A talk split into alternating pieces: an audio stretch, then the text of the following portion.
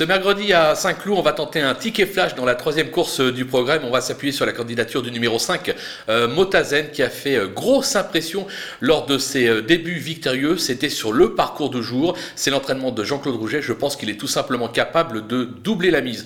On va lui opposer le numéro 3, Caprice des Dieux, qui est invaincu depuis ses débuts en deux tentatives. Ses limites sont inconnues.